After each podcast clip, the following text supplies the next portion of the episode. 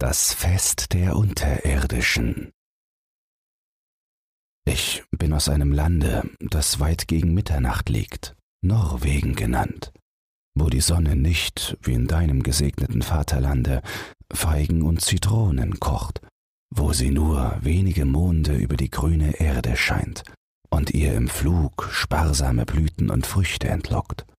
Du sollst, wenn es dir angenehm ist, ein paar Märchen hören, wie man sie bei uns in den warmen Stuben erzählt, wenn das Nordlicht über die Schneefelder flimmert. In Norwegen, nicht weit von der Stadt Trondheim, wohnte ein mächtiger Mann, der mit Glücksgütern aller Art gesegnet war. Ein Teil der Umgegend war sein Eigentum, zahllose Herden weideten auf seinen Fluren, und ein großes Gefolge und eine Menge Diener zierten seinen Hof. Er hatte eine einzige Tochter, die Aslak hieß, von deren Schönheit der Ruf weit und breit ging. Die vornehmsten Männer des Landes kamen und warben um ihre Hand, aber keiner war glücklich in seinen Bewerbungen. Wer voll Vertrauen und Lust eingezogen war, ritt still und traurig wieder fort. Ihr Vater, welcher glaubte, sie wähle so lange, um den Besten herauszuwählen, ließ sie gewähren und freute sich ihrer Klugheit.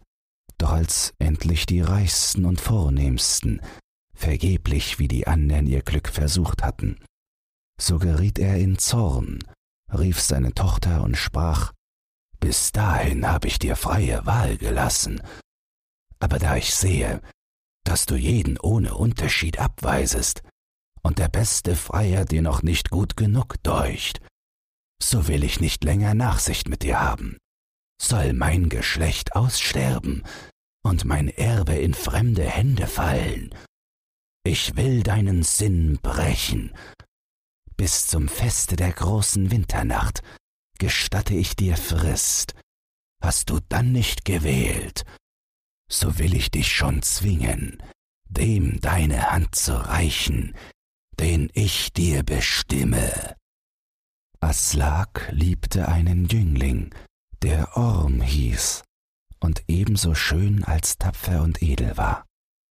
Sie liebte ihn mit ganzer Seele und wollte lieber sterben, als einem andern ihre Hand reichen. Weil aber seine Armut ihn nötigte, an dem Hofe ihres Vaters zu dienen, so musste sie ihre Neigung geheim halten, denn ihr Vater war zu stolz auf Macht und Reichtum, als dass er seine Einwilligung zu einer Verbindung mit einem so unbemittelten Manne gegeben hätte. Als Aslak sein finsteres Antlitz sah und seine zornigen Worte vernahm, ward sie leichenblaß, denn sie kannte seine Sinnesart und zweifelte nicht, dass er seine Drohungen erfüllen werde. Ohne ein Wort zu erwidern, ging sie zurück in ihre stille Kammer, sann und sann, wie sie das dunkle Wetter, das über sie herzog, abwenden könnte. Aber sie sann vergeblich. Das große Fest rückte näher und näher, und mit jedem Tage wuchs ihre Angst.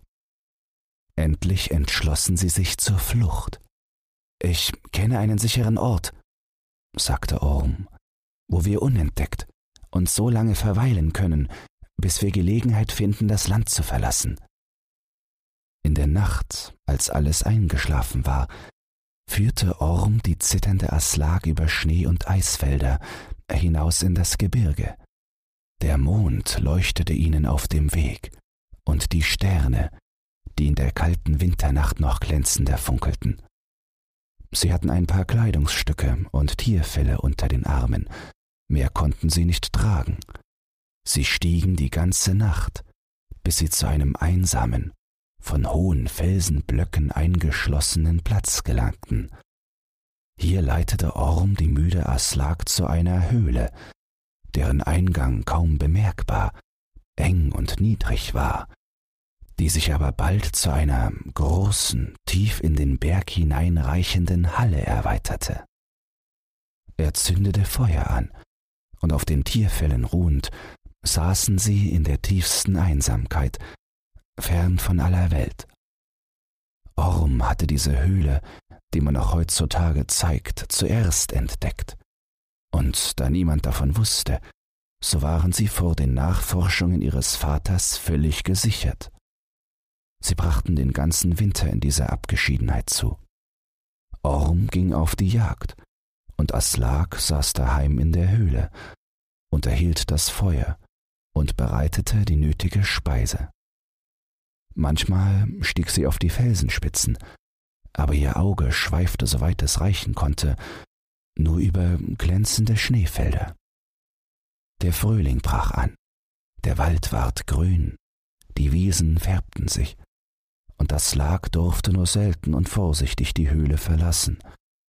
Eines Abends kam Orm mit der Nachricht, dass er die Diener ihres Vaters in der Ferne erkannt habe und er ihren Augen ohne Zweifel ebenso scharf als die seinigen schwerlich unbemerkt geblieben sei.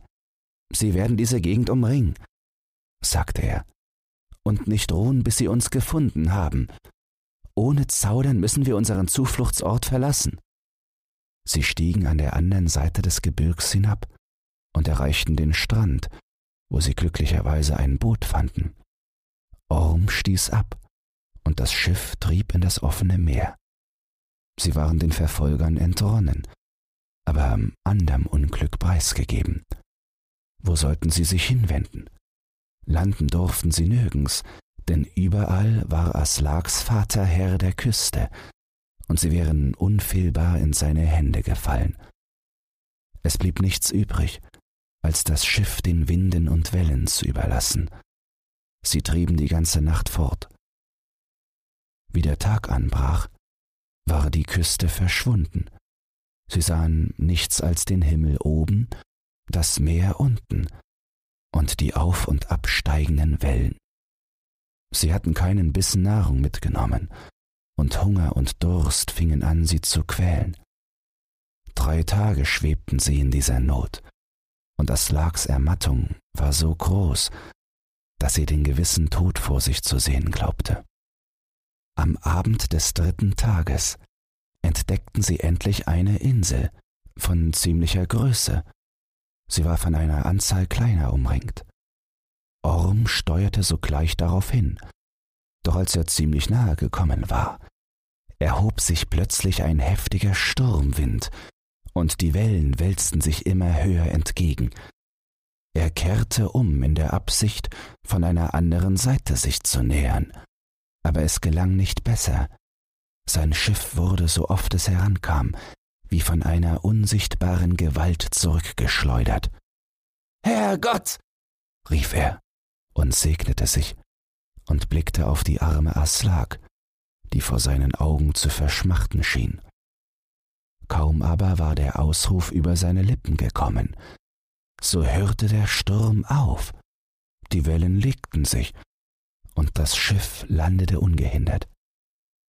Orm sprang ans Ufer, und einige Muscheln, die er auf dem Strand suchte, stärkten und erquickten die arme Aslak, so dass sie bald imstande war, das Boot zu verlassen. Die Insel war mit niedrigem Buschwerk bewachsen und schien unbewohnt, doch als sie bis gegen die Mitte gekommen waren, entdeckten sie ein Haus, das nur halb über die Erde emporragte und halb unter der Erde zu stehen schien. In der Hoffnung, Menschen und Beistand zu finden, gingen sie näher.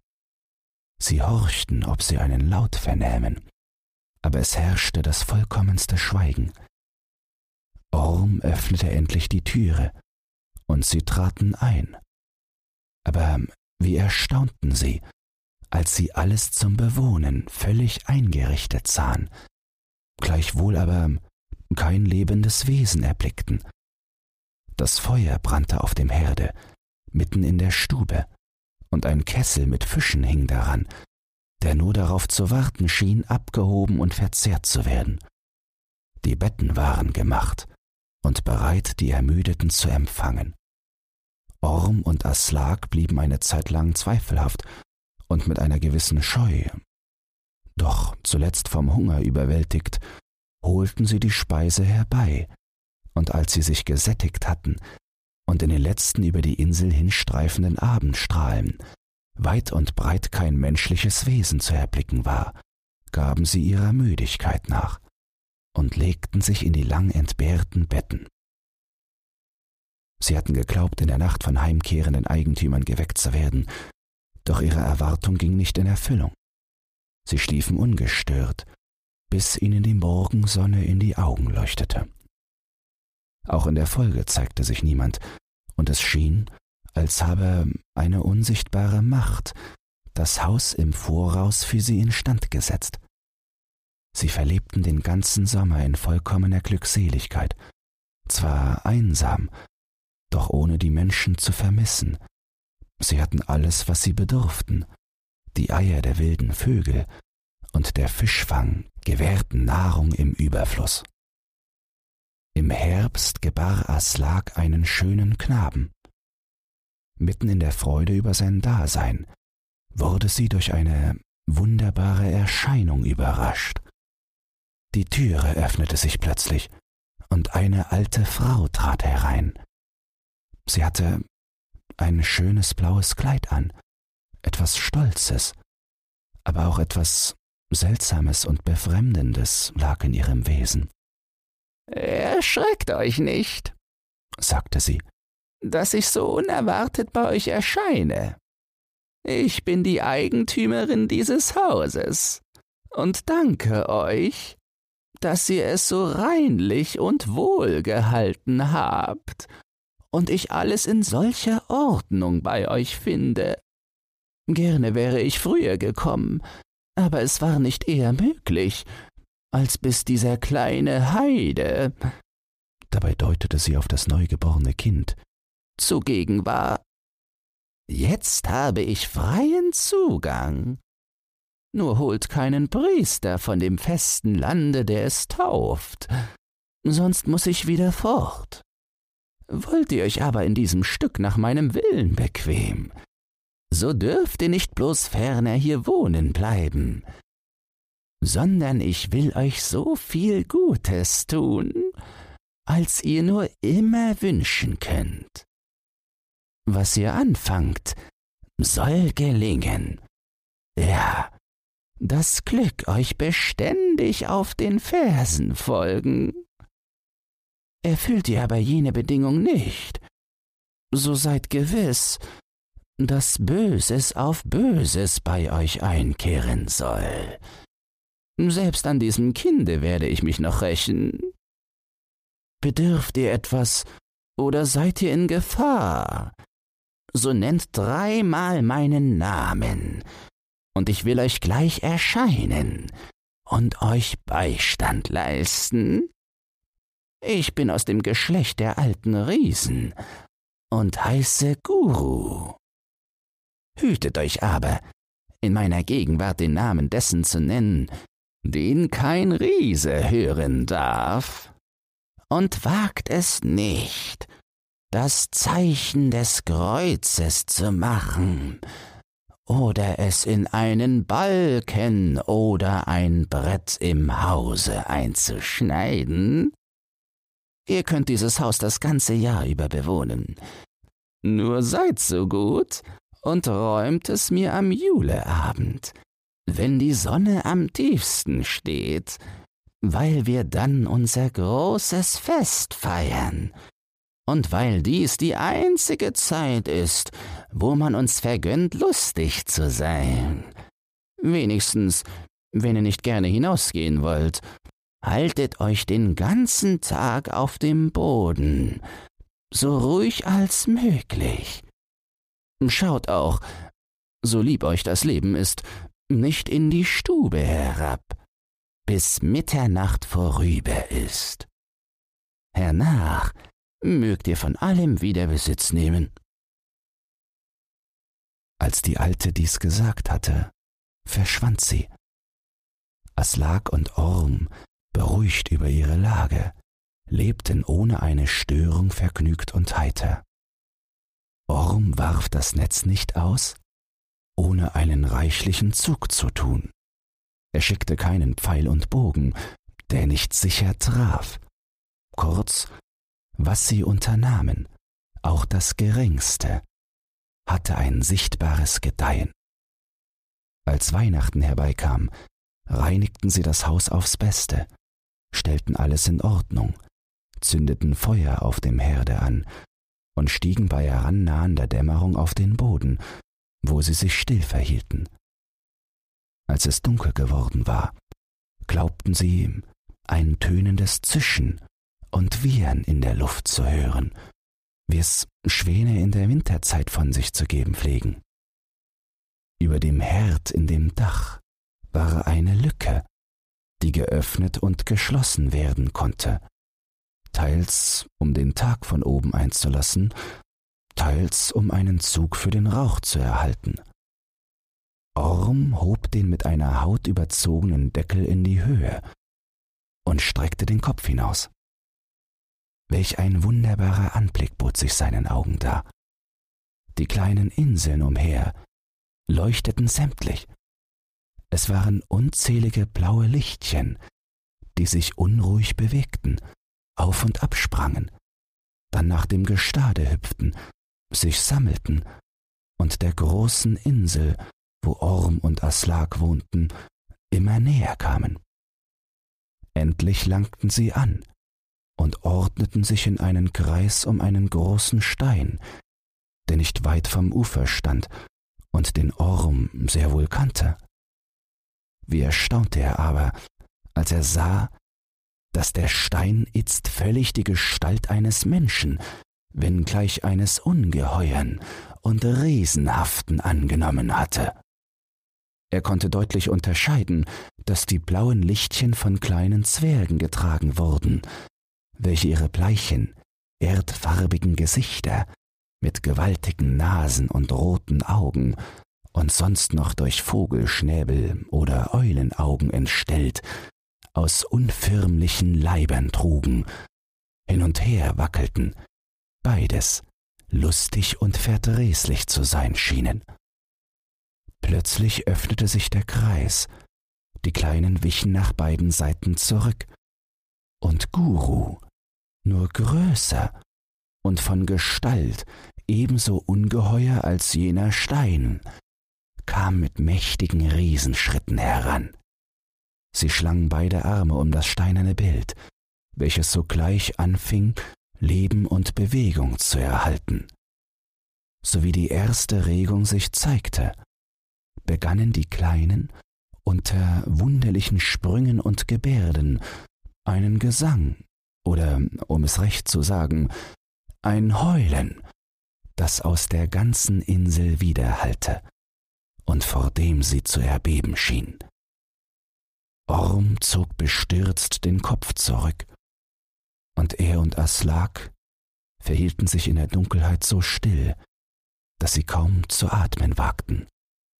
Der Zug bewegte sich nach dem Hause, das konnte man deutlich an dem herannahenden Geschrei merken. Jetzt waren sie eingezogen. Die Zwerge sprangen leicht und behend auf den Bänken herum, und schwer und mächtig klangen dazwischen die Tritte der Riesen. Man hörte den Tisch stecken, die Schüsseln klappern und das Geschrei der Lust, womit die Mahlzeit gefeiert wurde. Als sie beendigt war und es auf Mitternacht zuging, begann ein Tanz zu jenem entzückenden, geistverwirrenden Elfenlied, das Menschen dann und wann in Felsenschlinden gehört und den Unterirdischen abgelauscht haben. Indem Aslak diesen Gesang vernahm, empfand sie eine unwiderstehliche Begierde, den Tanz mit anzusehen, und Orm war nicht imstande, sie zurückzuhalten. Lass mich schauen, sagte sie, sonst zerspringt mir das Herz. Sie nahm ihr Kind und setzte sich an das äußerste Ende des Bodens, wo sie alles übersehen konnte, ohne dass jemand sie bemerkte. Lange und mit unverwandten Augen sah sie dem Tanze zu, den wunderbaren und kühnen Sprüngen der kleinen Geschöpfe, die in der Luft zu schweben, die Erde gar nicht zu berühren schienen, während die entzückende Melodie der Elfen ihre Seele erfüllte. Das Kind indessen das in ihren Armen lag, ward schläfrig und holte tief Atem, und ohne an das zu denken, was sie der Alten versprochen, machte sie, wie man pflegt, das Zeichen des Kreuzes über den Mund des Knaben und sprach Christ segne dich, mein Kind.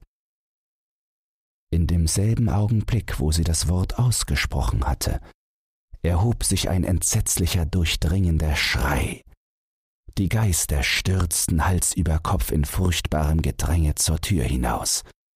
Ihre Lichtchen erloschen, und in wenigen Minuten war das ganze Haus von ihnen verlassen und wie verödet. Orm und Aslak, heftig erschrocken, bargen sich in dem heimlichsten Winkel des Hauses. Erst bei Tagesanbruch wagten sie sich hervor, und als die Sonne durch die Lücke im Dach auf den Herd herabschien, hatten sie Mut genug, vom Boden herabzusteigen. Noch stand der Tisch gedeckt, so wie ihn die Unterirdischen gelassen hatten, und ihr Geschirr darauf, von Silber und auf das zierlichste gearbeitet. Mitten auf dem Boden ein mächtiger kupferner Kessel, halb mit süßem Meter angefüllt, zur Seite ein Trinkhorn aus reinem Golde. In dem Winkel lehnte an der Wand ein beseitetes Instrument, einem Hackbrett nicht unähnlich, welches Riesenweiber, wie man glaubt, zu spielen pflegen.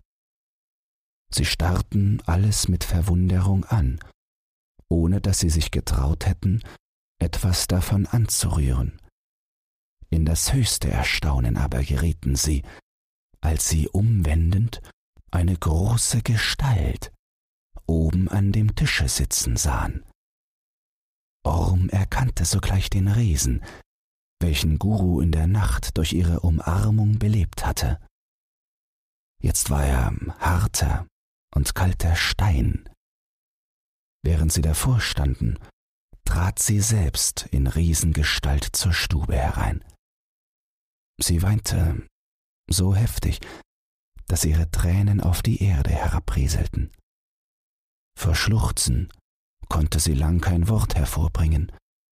Endlich sprach sie Großes Leid habt ihr mir zugefügt, und ich muss weinen, solange ich lebe.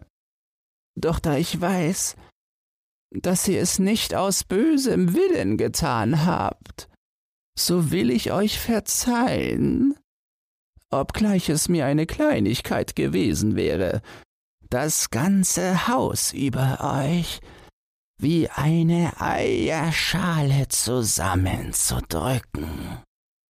Weh, rief sie. Mein Hausherr, den ich mehr liebe als mich selbst. Dort sitzt er auf immer erstarrt. Niemals wird er seine Augen wieder aufschlagen.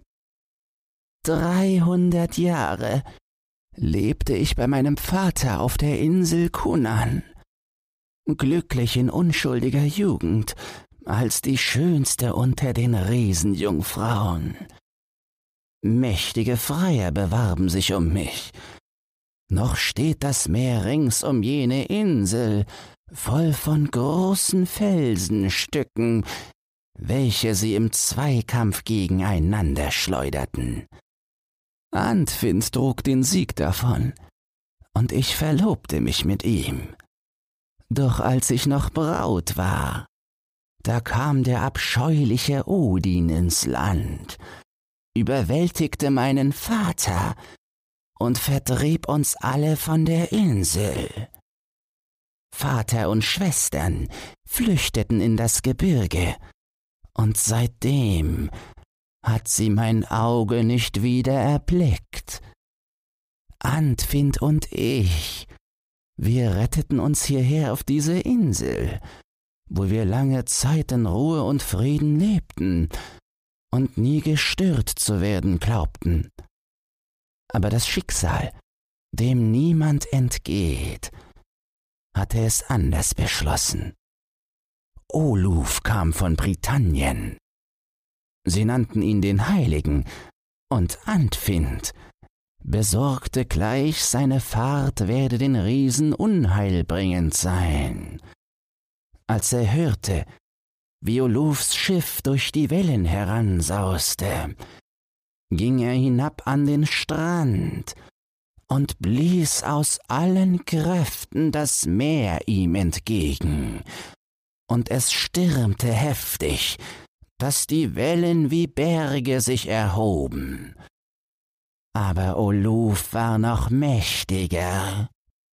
Sein Schiff flog unaufhaltsam durch die Wogen, nicht anders als ein Pfeil, der vom Bogen abgeschossen dahinfährt. Es steuerte gerade auf unsere Insel. Als es so nah war, dass Antwind es mit Händen zu erreichen glaubte, griff er mit der rechten in den Vorderteil und wollte es hinab in den Grund ziehen, wie er oft mit anderen Schiffen getan hatte.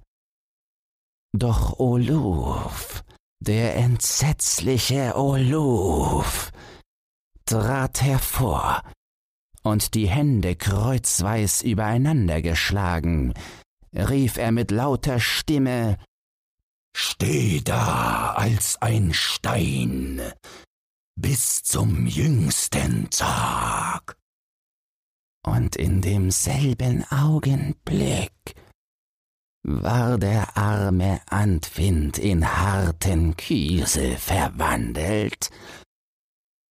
Ungehindert segelte das Schiff weiter und gerade auf den Berg los, den es durchschnitt und von dem es die kleine Insel abtrennte, die draußen liegt. Seitdem war mein Glück vernichtet. Einsam und traurig habe ich meine Jahre verlebt. Nur in der Julenacht können versteinerte Riesen auf sieben Stunden das Leben zurückerhalten.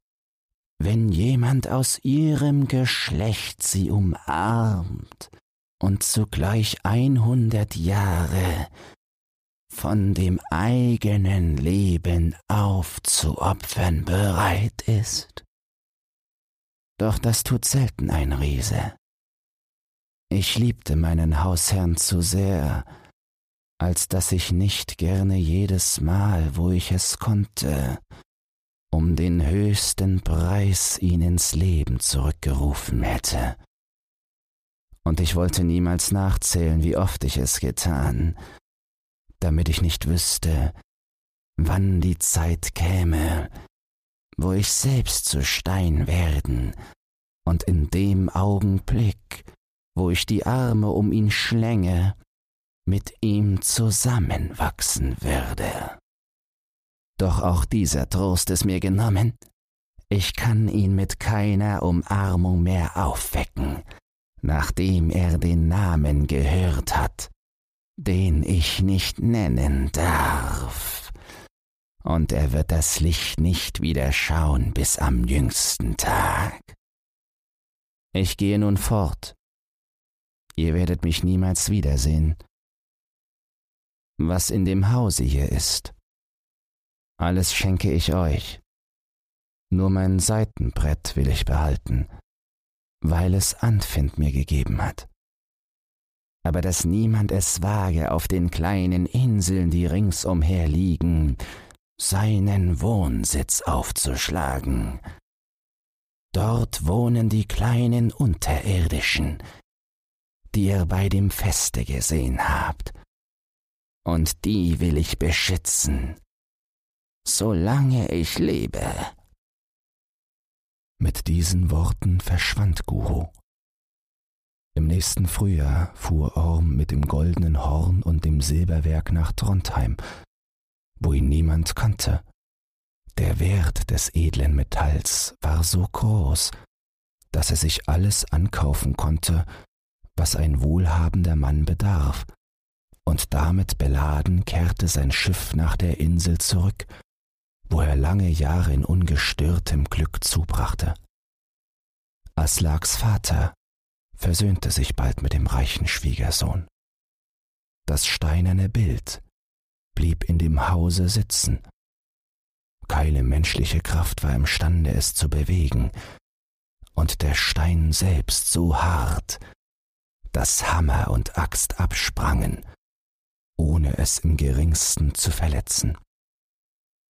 Der Riese saß da so lange, bis ein heiliger Mann auf die Insel kam, der durch ein einziges Wort ihn wieder an den Platz zurücksetzte, wo er früher gestanden hatte und wo er noch jetzt steht. Der kupferne Kessel, den die Unterirdischen zurückließen, wird als ein Andenken auf der Insel bewahrt, welche den Namen Hausinsel bis auf den heutigen Tage führt. Wenn dir dieses Hörbuch gefallen hat, dann teile es oder lass eine Podcast-Bewertung da. Zudem hast du die Möglichkeit, unter den Shownotes bei Spotify anhand von Umfragen und Kommentaren mitzubestimmen, wohin es mit diesem Podcast gehen soll. Du hast Lob, Kritik oder einen Textwunsch, dann lass es mich wissen. Doch nun viel Spaß beim nächsten Hörbuch und eine geruhsame Nacht.